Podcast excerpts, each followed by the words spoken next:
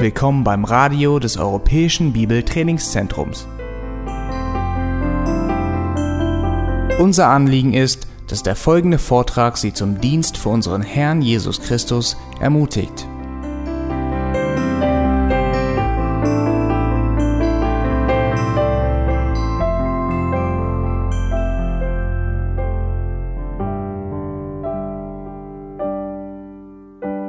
Ja, ich bekam eine Aufgabe gestellt, nämlich auf folgende Frage zu antworten.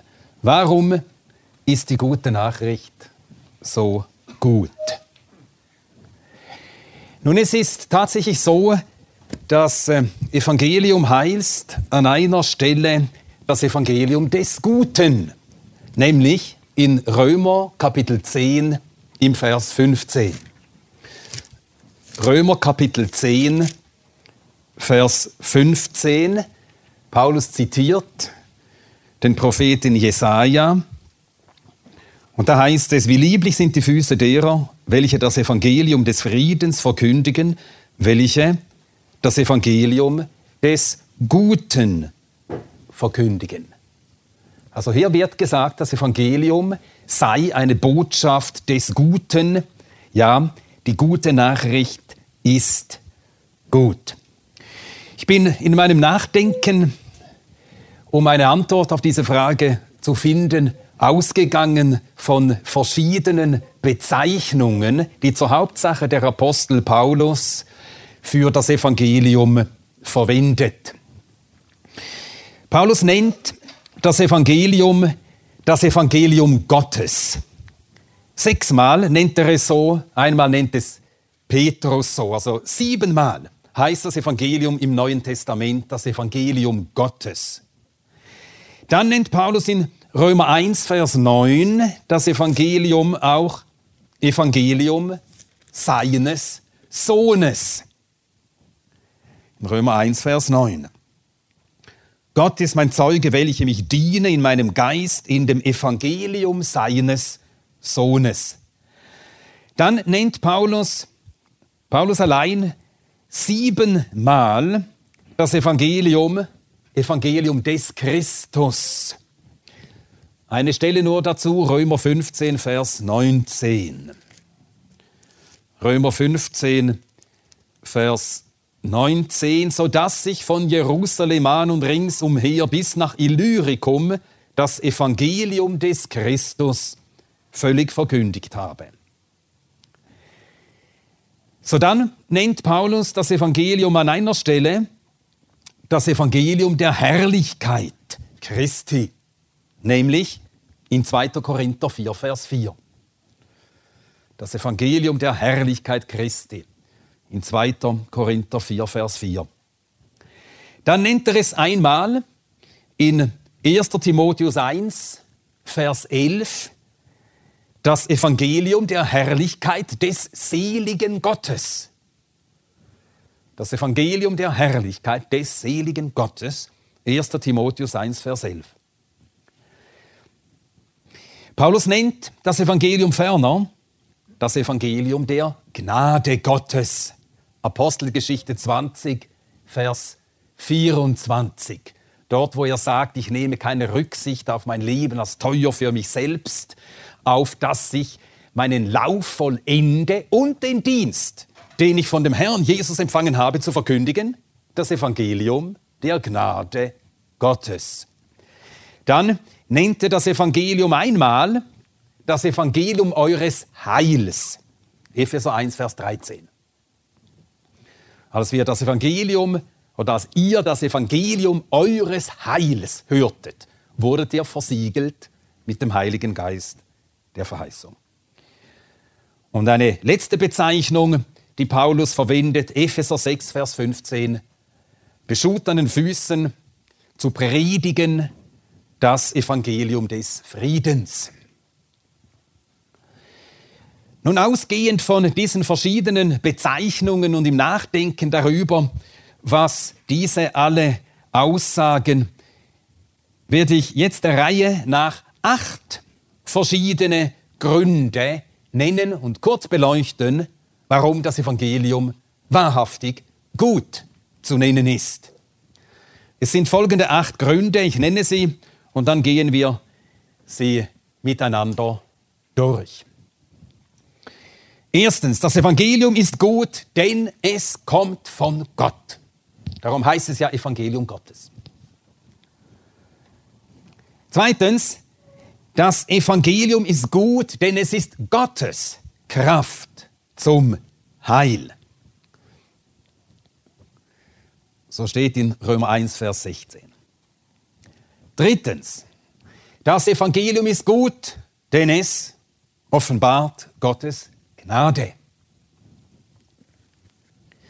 Viertens, das Evangelium ist gut, denn es offenbart Gottes Gerechtigkeit. Fünftens, das Evangelium ist gut, denn es offenbart Gottes Herrlichkeit.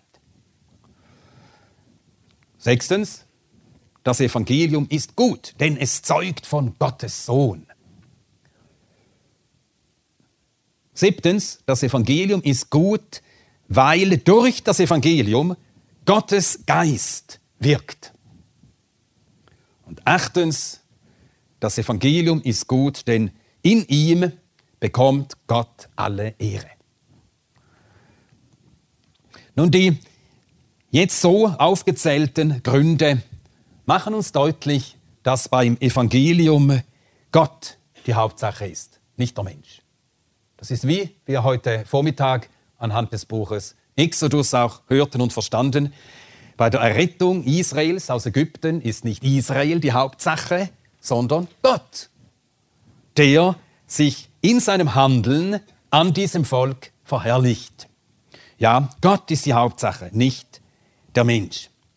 Und genau das ist es, was das Evangelium zur guten Botschaft macht, dass Gott die Hauptsache ist. Wieso denn? Wie denn?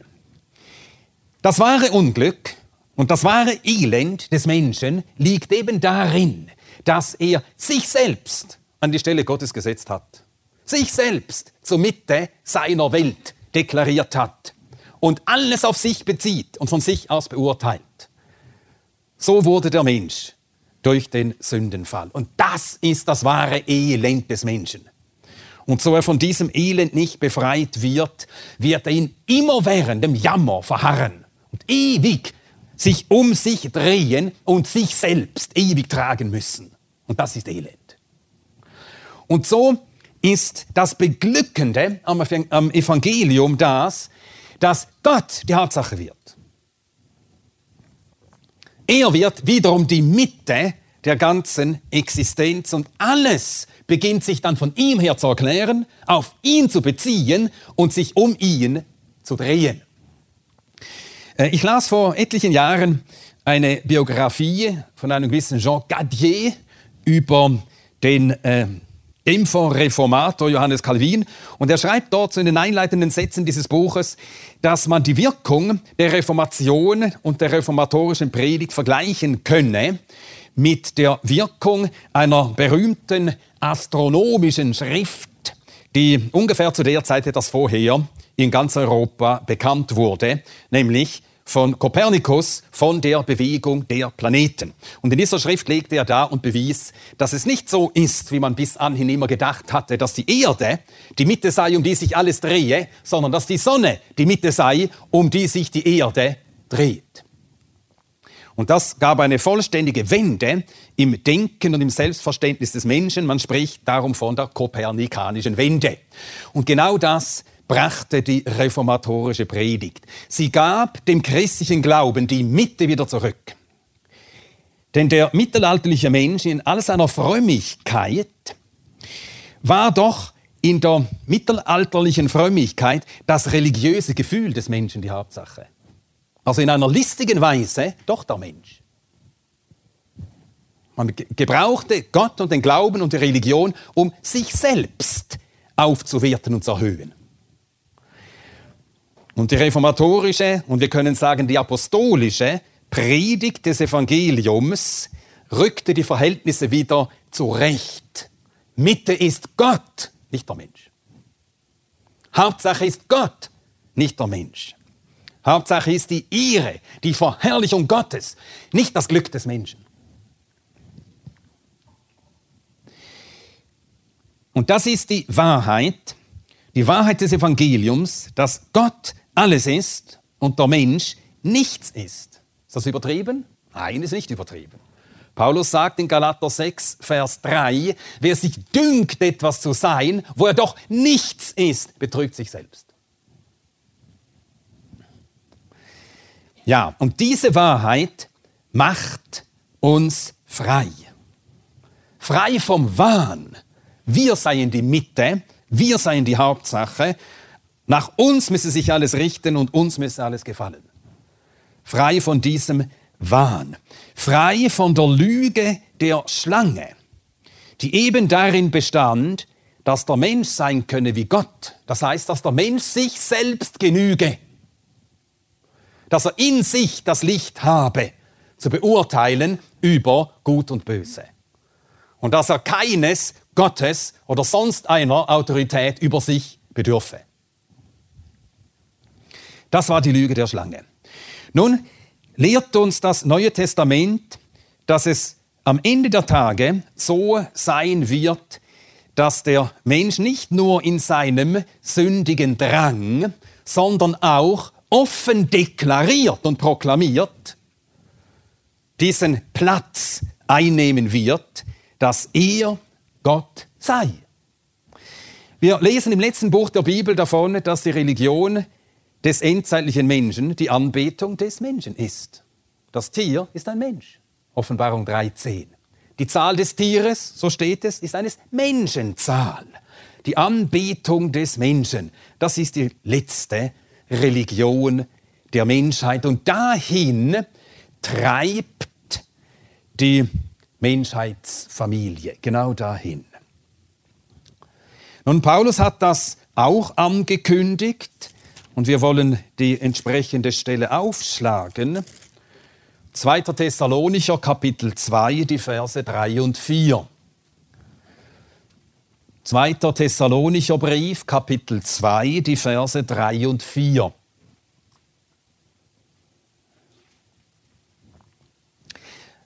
Lasst euch von niemand auf irgendeine Weise verführen, denn dieser Tag kommt nicht, es sei denn, dass zuerst der Abfall komme und geoffenbart worden sei der Mensch der Sünde, der Sohn des Verderbens. Und jetzt wird er charakterisiert.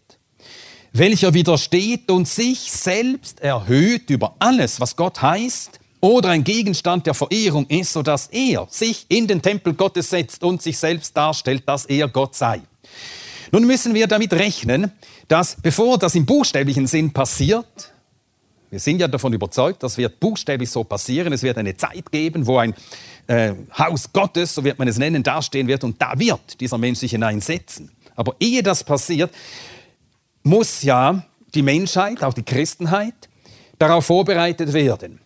Und so wird in dem, was jetzt das Haus Gottes ist, das ist die Gemeinschaft der Christen. Wird am Ende der Mensch den Platz einnehmen, der allein Gott zusteht. Alles wird um des Menschen willen sein. Das Evangelium wird dann nur noch gesehen als eine geniale Methode, um den Menschen glücklich zu machen. Als die beste Lebenshilfe, die man haben kann. Und so weiter. Und so wird das Evangelium langsam umgedeutet und am Ende hat in einem verdrehten Evangelium der Mensch den Platz eingenommen, der allein Gottes ist. Und darum ist es so wichtig, dass wir erkennen, was wirklich gut ist am Evangelium, dass eben Gott alles ist. Je näher wir dem Ende kommen, von dem Paulus spricht, von dem Johannes spricht, desto heftiger reißt der Zeitgeist auch an uns. Und gerade am Volk Gottes. Um auch uns, um auch das Volk Gottes hineinzuziehen in diesen Sog. Und der wird immer stärker. Man merkt es, wird immer stärker. Und darum müssen wir umso entschiedener diese Wahrheit hochhalten und auch selbst darum ringen, dass wir sie immer klarer erkennen, dass die gute Nachricht in nichts anderem besteht, als dass Gott alles ist. Dass Gott alles wirkt und dass Gott alle Ehre bekommt. Werden diese Wahrheiten abgeschwächt, stehen wir schon in Gefahr abzufallen. Werden diese Wahrheiten unterschlagen, sind wir schon abgefallen. Dann sind wir schon mitgerissen worden von diesem Strom. Und darum, bevor wir uns jetzt den einzelnen Punkten zuwenden, noch ein Vers aus dem zweiten Petrusbrief, 2. Petrusbrief, Kapitel 3. Der Vers 17. Da steht, ihr nun Geliebte, 2. Petrus 3, Vers 17. Ihr nun Geliebte, da ihr es vorher wisst, so hütet euch, dass ihr nicht durch den Irrwahn der Ruchlosen mit fortgerissen aus eurer eigenen Festigkeit fallet. Mit fortgerissen aus der Festigkeit fallen, in der wir durch das Evangelium stehen. Also unser erster Punkt. Erstens, das Evangelium ist gut, denn es kommt von Gott. Darum heißt es eben das Evangelium Gottes. So sagt Paulus in Römer 1, Vers 1, Paulus, Knecht Jesu Christi, abgesondert zum Evangelium Gottes. Oder berufener, nein, Knecht sagt er dort, Knecht Jesu Christi, abgesondert zum Evangelium Gottes.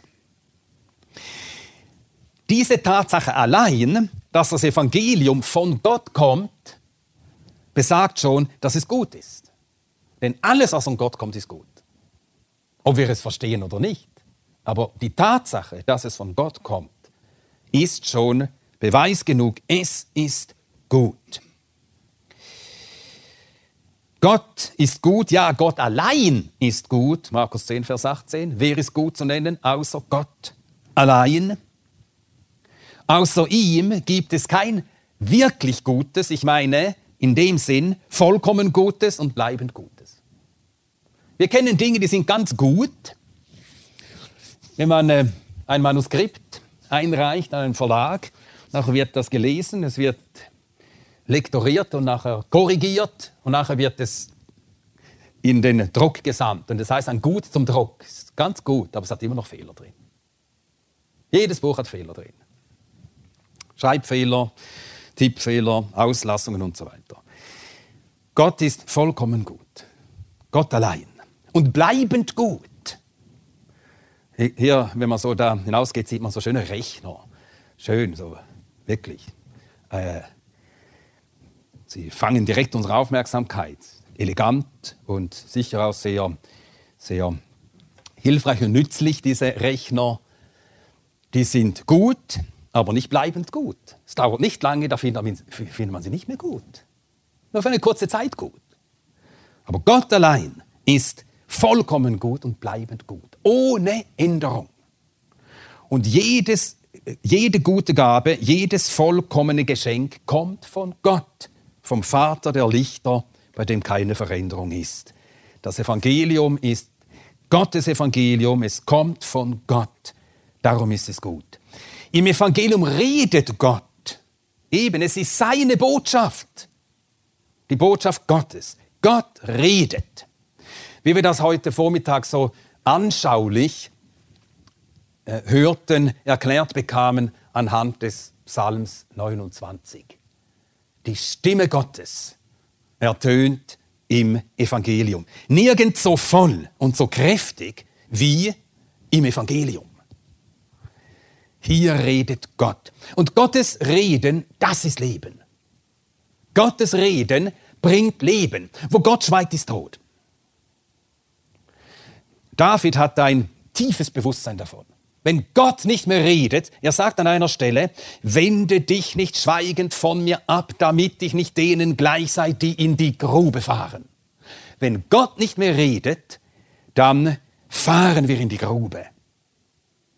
Gottes Reden, das ist Leben und im Evangelium redet Gott mit seiner Stimme. Paulus dankte an einer Stelle Gott dafür. Ja, er sagt sogar, darum danken wir Gott unablässig dafür, dass ihr, als ihr das Wort der Kunde Gottes aufnahmet, es nicht als Menschenwort aufnahmt, sondern als das, was es ist, als Gottes Wort, das in euch, den Glaubenden, wirkt. 1. Timotheus, äh, 1. Thessalonicher 2, Vers 13. Im verkündigten Evangelium redet Gott. Das ist Gottes Stimme. Und das ist die Stimme der Allmacht. Und das führt uns zum zweiten Punkt. Das Evangelium ist Gottes Kraft zum Heil. Weil eben Gott im Evangelium redet, ist Kraft zum Heil. Äh, worin besteht das Heil? Nun, in Anlehnung an das bereits Gesagte formuliere ich es jetzt so, unsere Entfremdung von Gott wird überwunden. Oder wir werden ins rechte Verhältnis zu Gott gesetzt. Er wird wiederum alles und wir sind vor ihm nichts. Alles ist aus ihm, alles ist durch ihn, alles ist für ihn. Nichts ist aus uns, nichts ist durch uns, nichts ist für uns. Oder wie es der das zweite Mosebuch sagt und Petrus schön bestätigt, einer der schönsten Vers im zweiten Mosebuch, 2. Mose 19, Vers 4. Ihr habt gesehen, was ich an den Ägyptern getan habe und wie ich euch auf Adlersflügeln getragen und zu mir gebracht habe. Zu Gott gebracht. Das ist der Retter. Und Petrus sagt das im Neuen Testament, 1. Petrus 3, Vers 18. Es hat ja Christus einmal gelitten, der Gerechte für die Ungerechten, auf dass er uns zu Gott führe. Das ist Heil. Und das vermag das Evangelium. Die unendliche Kluft zwischen dem Sünder und dem heiligen Gott zu überbrücken. Es ist wahrhaft die Kraft Gottes, dieses Unmögliche zu tun, dieses Unmögliche zu wirken. Gott gab seinen Sohn für uns dahin, als wir noch Sünder waren. Sünder, von Gott getrennt, im Tod gefangen, blind. Der Sünder ist blind, er erkennt weder seine Not noch den, der allein seine Not wenden kann. Der Sünder ist ein Knecht der Sünde. Dazu ein Feind des Lichts. Ein Feind des Lichts. Feind Gottes. Das sagt das Neue Testament ganz deutlich. Als wir noch Feinde waren der Gesinnung nach. Oder dies ist das Gericht, dass das Licht in die Welt gekommen ist und die Menschen haben die Finsternis mehr geliebt, als das Licht, denn ihre Werke waren böse. Jeder, der Arges tut, hasst das Licht. Und so begehrt der Sünder, der ein Feind Gottes ist, keine Versöhnung mit Gott. Wenn du jemandem Feind bist, du willst nicht Versöhnung.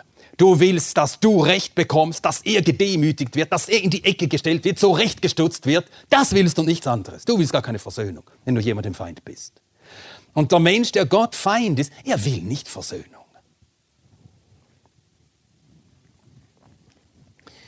Und für solche hat Gott gewirkt. Das Evangelium ist Gottes Kraft zum Heil. Der Sünder ist tot in seinen Sünden, sodass wir über, von dem her, was das Neue Testament, ja schon das Alte und das Neue bestätigend über den Menschen sagt, erkennen und bekennen müssen, dass im Menschen weder das Verständnis, noch das Vermögen, noch der Wille da ist, gerettet zu werden. Kein Verständnis, kein Licht darüber, kein Vermögen, keine Kraft, auch kein Wille, gerettet zu werden. Darum muss Gott alles tun zur Errettung des Menschen. Auf dieses Muss werde ich noch zurückkommen. Gott tut alles in der Errettung. Alles. Und deutlicher und klarer als das Neue Testament es darlegt, könnte man es nicht darlegen. Wir haben heute Vormittag vom zweiten Mosebuch gehört. Das zweite Mosebuch ist wie ein Modell, wie eine Modelleisenbahn, die eine wirkliche Eisenbahn maßstabsgetreu, detailgetreu abbildet, so dass man es irgendwie besser überblicken kann. Und so lehrt schon das zweite Mosebuch, was das Neue Testament dann ausführt und bestätigt, dass in der Rettung Gott alles wirkt. Ist euch schon aufgefallen, wie das zweite Mosebuch beginnt? Mit dem Wörtlein und. Das heißt, es ist die Fortsetzung dessen, was in 1. Mose steht. Und dies sind die Namen der Söhne Jakobs. Und so macht das Buch von Anfang an bewusst und klar, hier wird uns davon berichtet, wie die Nachkommen Jakobs, die Nachkommen Isaaks, die Nachkommen Abrahams, denen Gott Verheißungen gegeben hatte, des Lebens, dass sie sich vermehren sollten, dass sie in einem Land, das Gott dem Abraham versprochen hatte, leben sollten, dass sie herausgeführt werden sollten aus Ägypten. Das war längst beschlossen. Und dann wird uns in 2. Mose beschrieben, wie Gott diesen seinen Rat verwirklicht. Die Errettung beginnt mit Gott. Sie geht von ihm aus. Sie wird durch ihn gewirkt. Er ist es, der den Widerstand des Pharao niederringt. Er ist es, der auch den Widerstand des Mose niederringt. Er ist es, der den Widerstand im Volk niederringt, um so seine Heilsabsichten an diesem Volk zu verwirklichen. Und so zeigt uns schon das Alte Testament und das Neue Testament bestätigend, dass in der Errettung Gott alles wirkt. Paulus formuliert das anders. Er sagt, Gott hat uns in Christus erwählt vor Grundlegung der Welt. Dann sagt er, er hat uns durch das Blut Christi erlöst. Dann, dass Christus nach Gottes Willen kam, um Gottes Willen zum Heil auszuführen. Er wirkt alles. Zusammenfassend sagt Paulus in Römer 8, 29 bis 30, die, welche er zuvor erkannt hat, die hat er auch berufen. Die, welche er berufen hat, die hat er auch gerechtfertigt. Die, welche er gerechtfertigt hat, die hat er auch verherrlicht. Immer er hat gehandelt. Er zuvor erkannt, er berufen, er hat gerechtfertigt, er hat verherrlicht. Und darum verwendeten die Reformatoren oder im Gefolge der Reformatoren die protestantischen Theologen diesen Ausdruck von der Alleinwirksamkeit Gottes in der Errettung. Das ist ein biblischer Sachverhalt. Eindeutig die Alleinwirksamkeit Gottes in der Errettung. Und darum kann Paulus eben sagen, das Evangelium ist Gottes Kraft zum Heil. Gott allein hat diese Kraft und das Mittel, das er verwendet, ist sein Evangelium. Äh, manchmal äh, stolpert man ja über interessante Bücher und ich bin vor einem Jahr über dieses Buch gestolpert. Ich will ein kurzes Zitat daraus vorlesen. Es sind gesammelte Aufsätze von einem Adolf Zahn, ich glaube, er war Cousin des berühmteren Theodor Zahn. Lebt im 19. Jahrhundert. Er hat in Halle Theologie studiert und erst im zweiten oder dritten Jahr lernte er dort einen gewissen Professor Wichelhaus kennen. Und von dem hörte er folgende Wahrheiten. Die hehre und einfache Wahrheit, die ich von Wichelhaus empfing. Der Mensch ohne Leben und Freiheit vor Gott, tot in Sünden. Gott allein frei und freimachend in souveräner Gnade. Und dieses Licht dann über die ganze Schrift ausgegossen und so in der Schrift überall die scharfen und gewaltigen Gegensätze von Gott und Mensch gefunden. Er nicht wie wir. Wir in steter Feindschaft gegen ihn.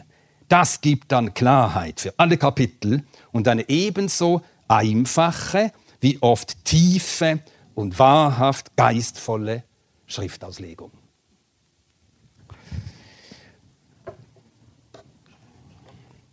Ja, wenn sich jemand dafür interessiert, ich kann ihm das Buch dann zeigen.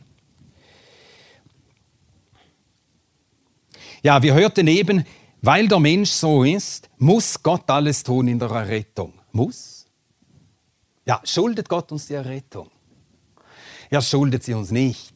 Und darum ist dieses Muss so zu verstehen, wenn es überhaupt eine Rettung geben soll, dann muss Gott alles tun. Und wir können Gott nur dafür danken, dass er alles getan hat. Aber Er war nicht verpflichtet, nachdem der Mensch die Sünde gewählt, und in die Sünde, gewählt hatte und in die Sünde gegangen war, das Heil des Menschen zu wirken. Gott tat das aus freier Gnade. Und so kommen wir zum dritten. Das Evangelium ist gut, denn es offenbart Gottes Gnade. Es heißt eben das Evangelium der Gnade Gottes. Apostelgeschichte 20, 24. Dazu nur wenige Gedanken. Gnade, man kann sagen, Gnade beinhaltet dreierlei. Gnade heißt erstens, alles Heil geht von Gott aus, also beginnt mit Gott. Der Anstoß zum Heil kommt nicht von uns, sondern geht von Gott aus. Erstens, alles Heil geht von Gott aus. Dann zweitens, Gnade bedeutet, alles Heil geschieht durch Gott. Er tut alles. Drittens, Gnade bedeutet, alles Heil ist ganz unverdient. In der Errettung gibt Gott lauter Unwürdigen. Nur Gutes. Nun, die beiden ersten Wahrheiten, dass alles von Gott ausgeht und dass Gott alles wirkt, haben wir bereits beleuchtet.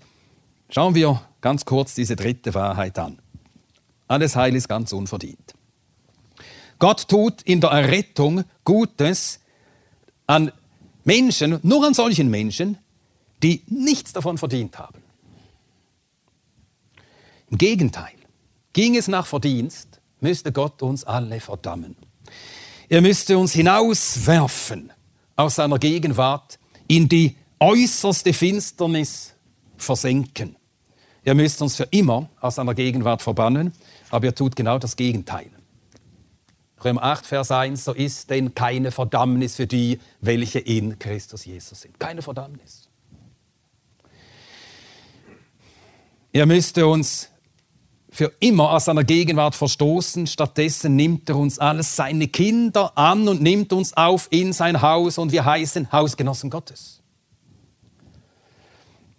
Wir hätten es verdient, dass sein Zorn für immer über uns bliebe, aber stattdessen liebt er uns mit der gleichen Liebe, mit der er seinen Sohn von Ewigkeit geliebt hat. Das ist ganz unbegreiflich. Es ist alles zu groß, als dass wir es auch nur annähernd ergründen können.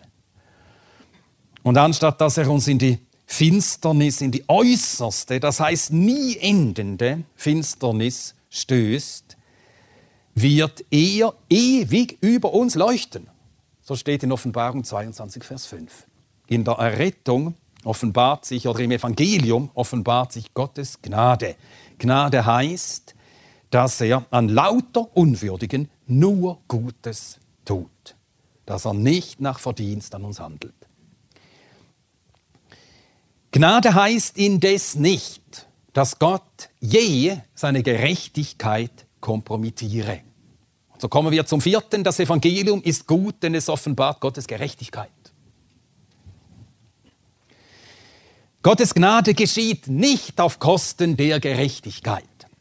Nun, wenn wir Menschen gnädig sind, dann müssen wir es auf Kosten der Gerechtigkeit sein. Wir lassen von Zeit zu Zeit Gnade vor Rechter gehen. Und das gilt gemeinhin als löblich. Ja meistens auch löblich, nicht ganz immer, aber meistens. Gott lässt aber nicht Gnade vor Rechter gehen.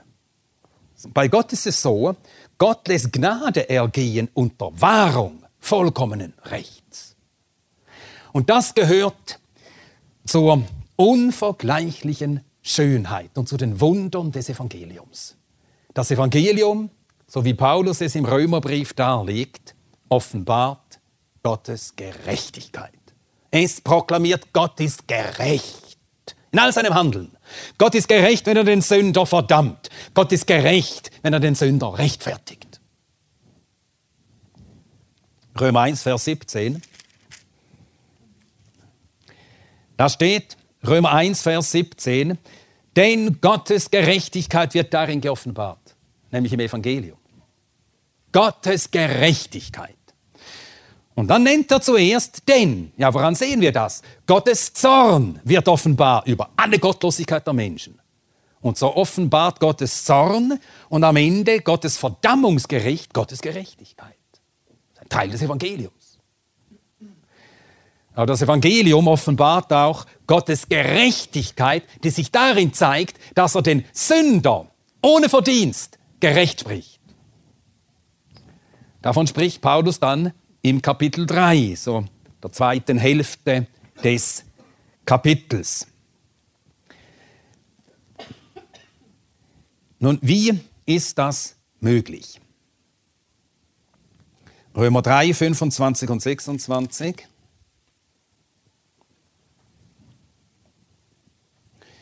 Ja, wir lesen von Vers 23 an, Römer 3 von Vers 23 an.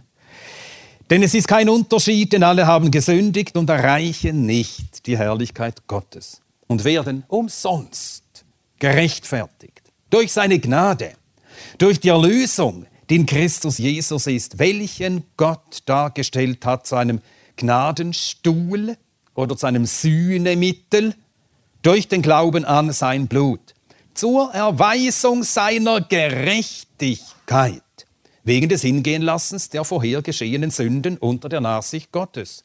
Zur Erweisung seiner Gerechtigkeit in der jetzigen Zeit, dass er gerecht sei und den rechtfertige, der des Glaubens an Jesus ist.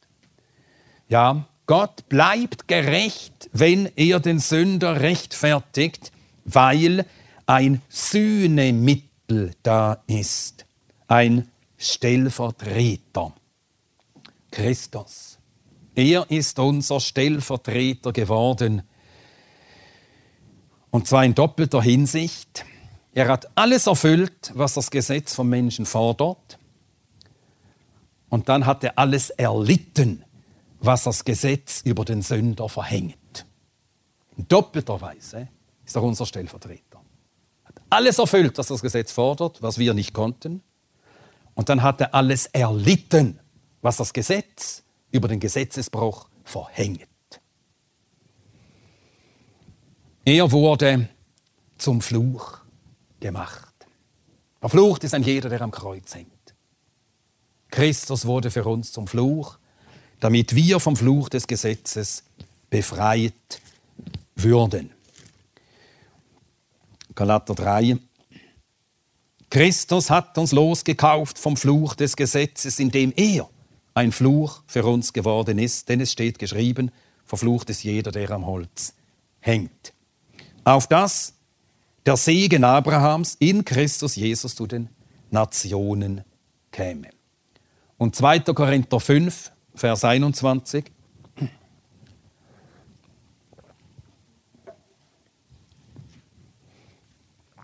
Gott hat den, der Sünde nicht kannte, zur Sünde gemacht, auf dass wir Gottes Gerechtigkeit würden in ihm.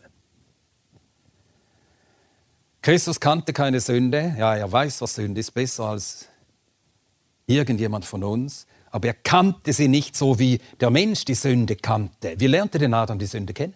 Wie lernte Adam das Böse kennen? Indem er böse wurde. Indem er ins Böse ging und vom Bösen dann beherrscht wurde. Und so hat Christus keine Sünde gekannt. Er ist nie in irgendeine Sünde gefallen, er ist schon gar nicht in die Sünde gegangen und keine Sünde hat ihn je beherrscht, nicht eine. Er kannte keine Sünde. Und er wurde zur Sünde gemacht. Ein ganz unbegreifliches Geschehen.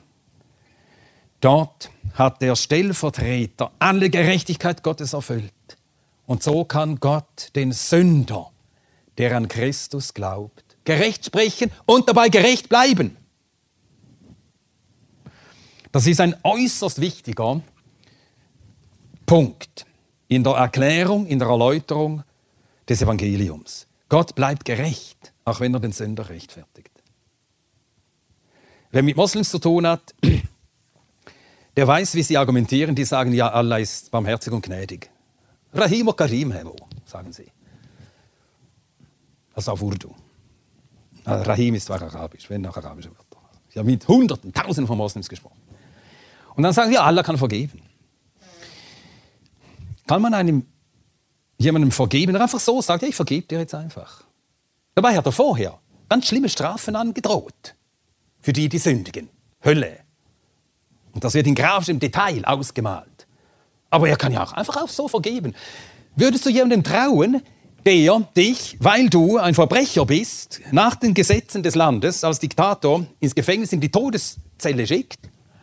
Und nachher, weil er gerade Geburtstag hat, seine Laune ist gerade so, er fühlt sich gerade irgendwie mit all seinen Untertanen versöhnt und dann gibt er Generalamnestie. Du kommst aus dem Gefängnis heraus. Wäre dir wohl in deiner Haut im Machtbereich dieses Despoten? Du weißt ja nie, ob er nicht morgen seine Meinung ändert.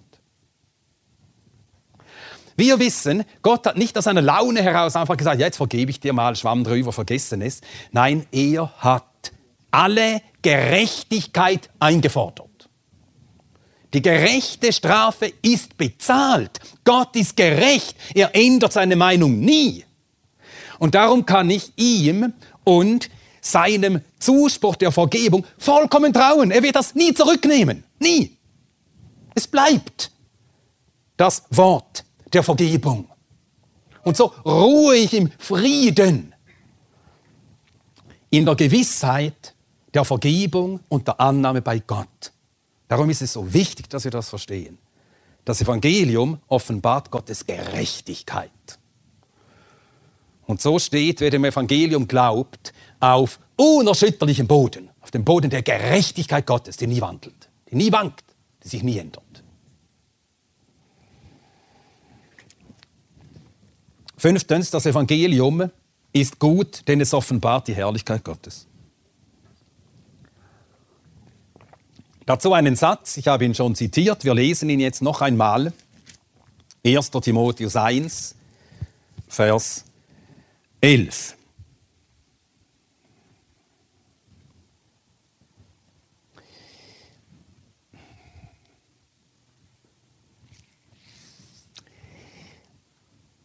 Paulus spricht hier von verschiedenen Sünden, die das Gesetz verurteilt und sagt dann nach dem Evangelium der Herrlichkeit des seligen Gottes welches mir anvertraut worden ist. Und ich danke Christus Jesus, unserem Herrn, der mir Kraft verliehen, dass er mich treu erachtet hat, indem er den in den Dienst stellte, der zuvor ein Lästerer und Verfolger und Gewalttäter war. Also einer, der genau diese Sünde begangen hatte, die das Gesetz verurteilt. Hat es ja vorhin eben aufgezählt. Ich war genau ein solcher. Und in dem Zusammenhang spricht er vom Evangelium des, der Herrlichkeit des seligen Gottes, welches mir anvertraut worden ist. Das ist ein auffälliger Ausdruck, findet sich nur im ersten Timotheusbrief. Der Selige, der glückselige Gott. Außer hier noch in Kapitel 6, Vers 15. Sonst nirgends.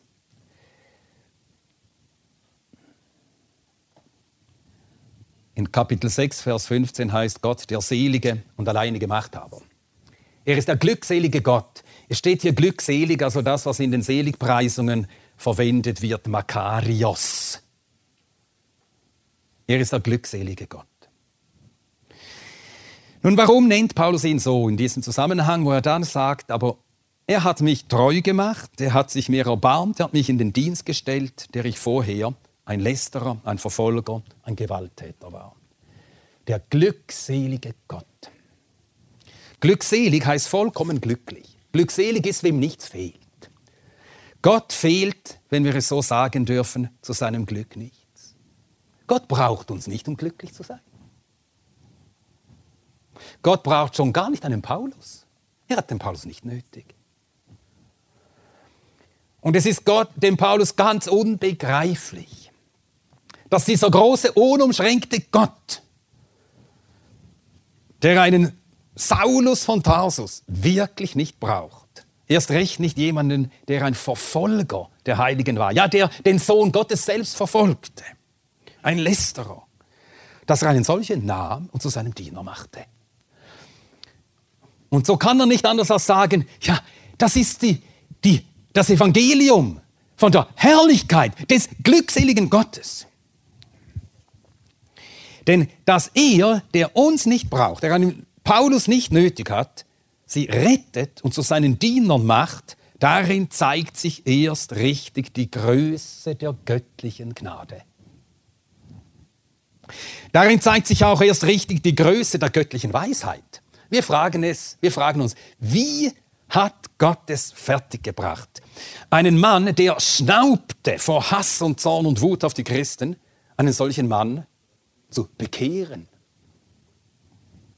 Wie hat er das fertiggebracht? Dass ein Paulus nachher den Rest, für den Rest seines Lebens alles tat zum Wohl derer, die er vorher verfolgt hatte. Wie bringt Gott das fertig? Der allein weise Gott.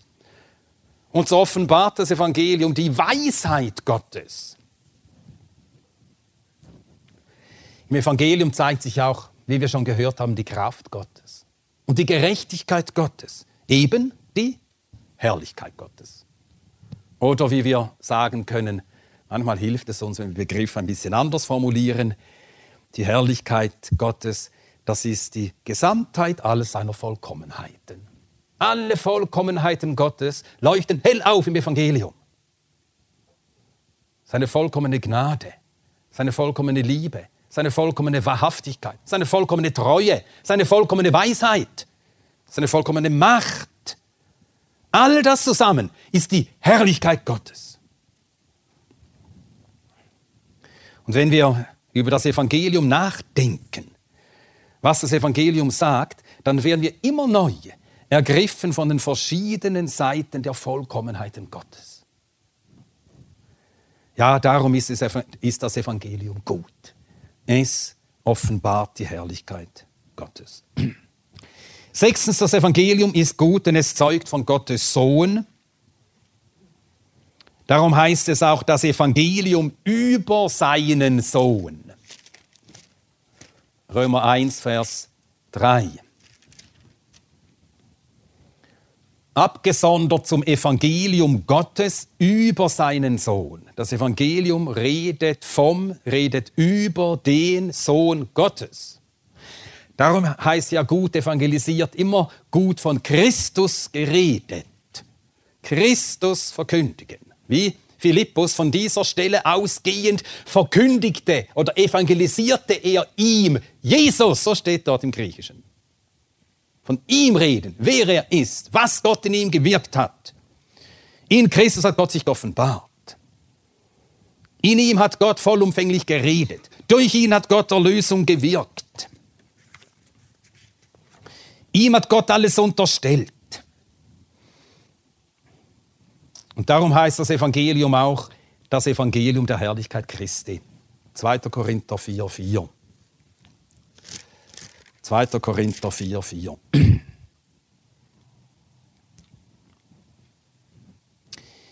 Da steht,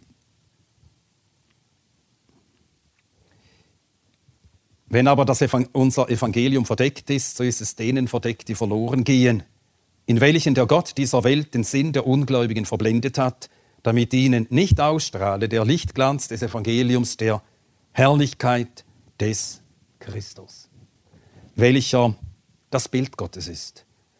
Das Evangelium verkündigt die Herrlichkeit Christi. Wir können das Evangelium weder für uns studieren noch lehren, ohne beständig an das Wunder der Menschwerdung zu denken.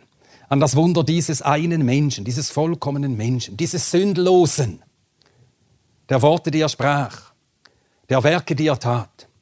Und dann ohne an das Werk zu denken, das er dort tat, wie er sein Leben gab, sein Leben Gott opferte, sein Leben für uns opferte, wie er diesen Leib, den Gott ihm gegeben hatte, opferte, dahingab, wie er darin Gottes Willen erfüllte, wie er dabei an uns dachte, wie er für Sünder Fürbitte tat.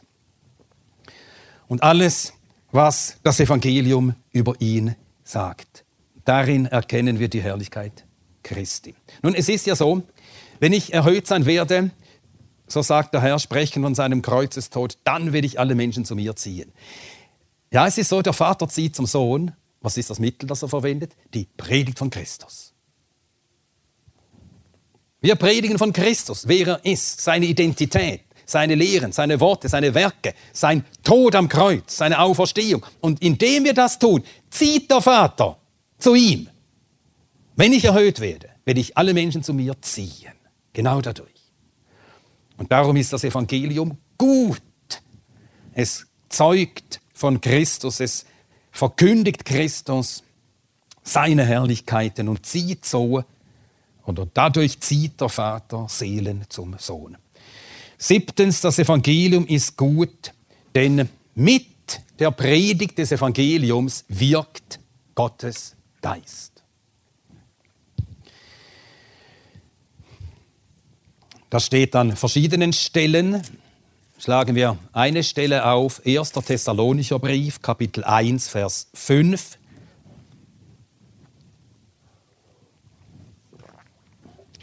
Denn unser Evangelium war nicht bei euch im Wort allein, sondern auch in Kraft und im Heiligen Geist und in großer Gewissheit, wie ihr wisst.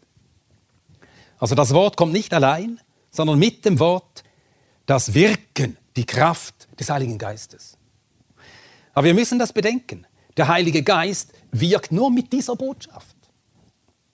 Genauso wie äh, Steve in der zweiten Stunde heute Vormittag sagte, wenn wir die Kraft Gottes erleben müssen, dann ist das das einzige Mittel, das Gott verwendet.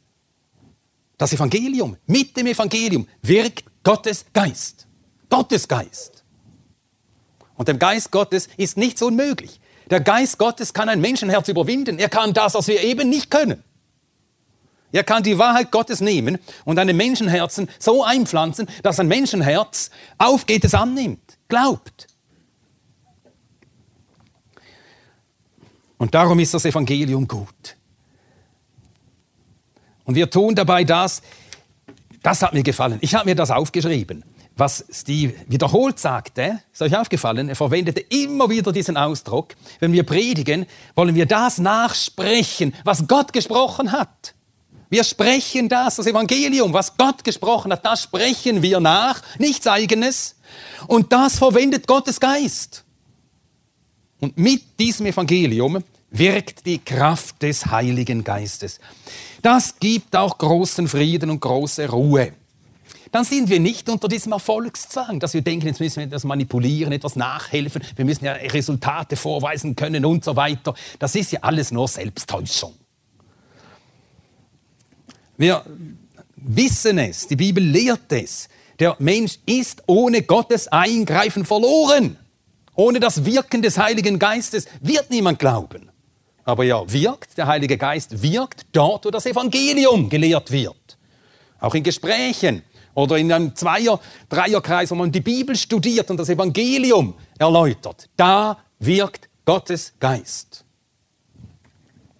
Und darum ist das Evangelium gut. Ich komme zum neunten und letzten Punkt. Das Evangelium ist gut, denn in ihm bekommt Gott allein alle Ehre. Römer 11, Vers 36 das ist äh, das abschließende Wort des Apostels Paulus, nachdem er das ganze Evangelium dargelegt hat. Dann von Kapitel 12 an kommen dann die praktischen Folgerungen aus dem Evangelium. Nachdem er also das ganze Evangelium dargelegt hat, wie es Juden und Heiden und am Ende auch Israel als Volk rettet, sagt er, denn von ihm, von Gott nämlich, durch ihn, durch Gott den Sohn, und für ihn sind alle Dinge. Das alles wird im Evangelium deutlich. Von ihm, durch ihn, für ihn sind alle Dinge. Ihm sei die Herrlichkeit in Ewigkeit. Amen. Durch das Evangelium, das Evangelium, die ganze Heilsveranstaltung ist so angelegt, dass in allem Gott verherrlicht wird.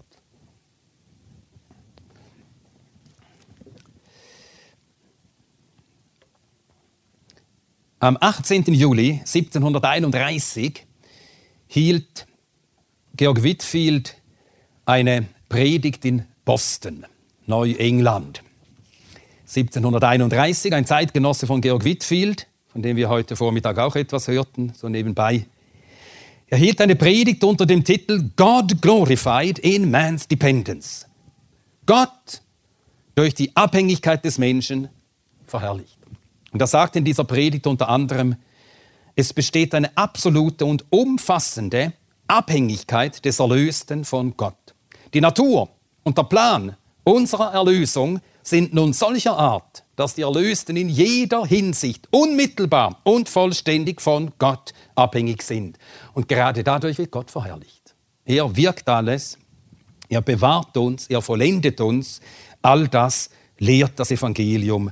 Darum ist das Evangelium gut, denn in ihm bekommt Gott allein alle Ehre.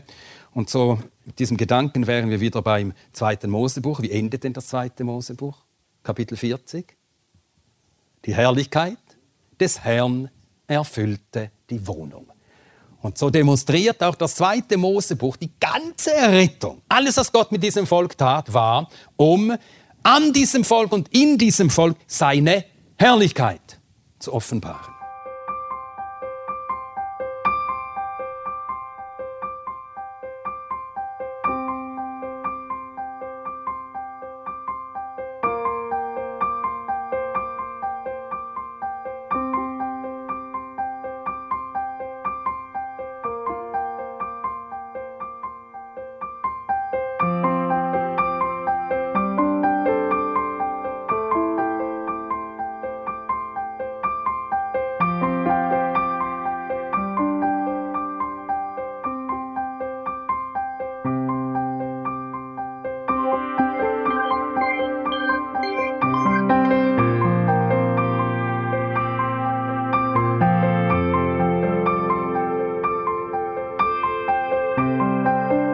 Alle Vorträge unseres Programms, Bücher, DVDs und vieles mehr können Sie bei uns unter www.ebtc-media.org erhalten.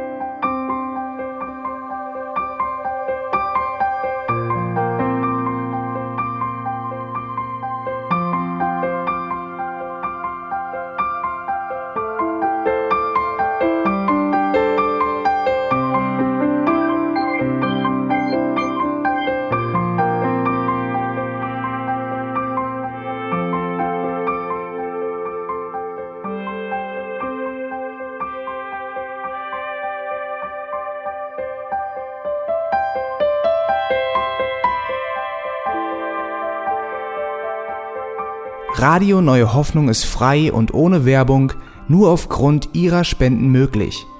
Wenn Sie weitere Informationen dazu finden möchten, wie Sie Radio Neue Hoffnung unterstützen können, besuchen Sie die Webseite www.rnh.de.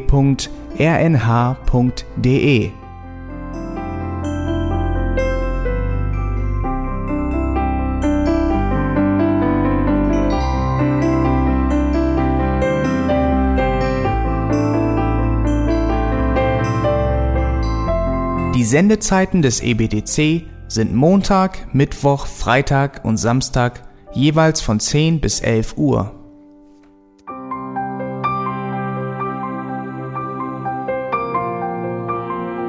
Sie finden uns im Internet unter www.auslegungspredigt.org.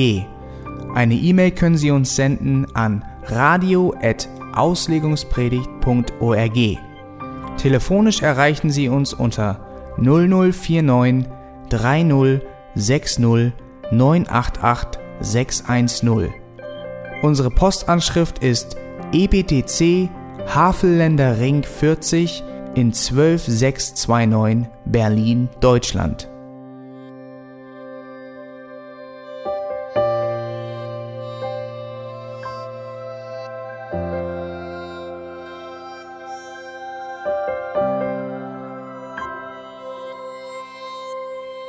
Auf Wiedersehen und bis zum nächsten Mal beim EBTC Radio.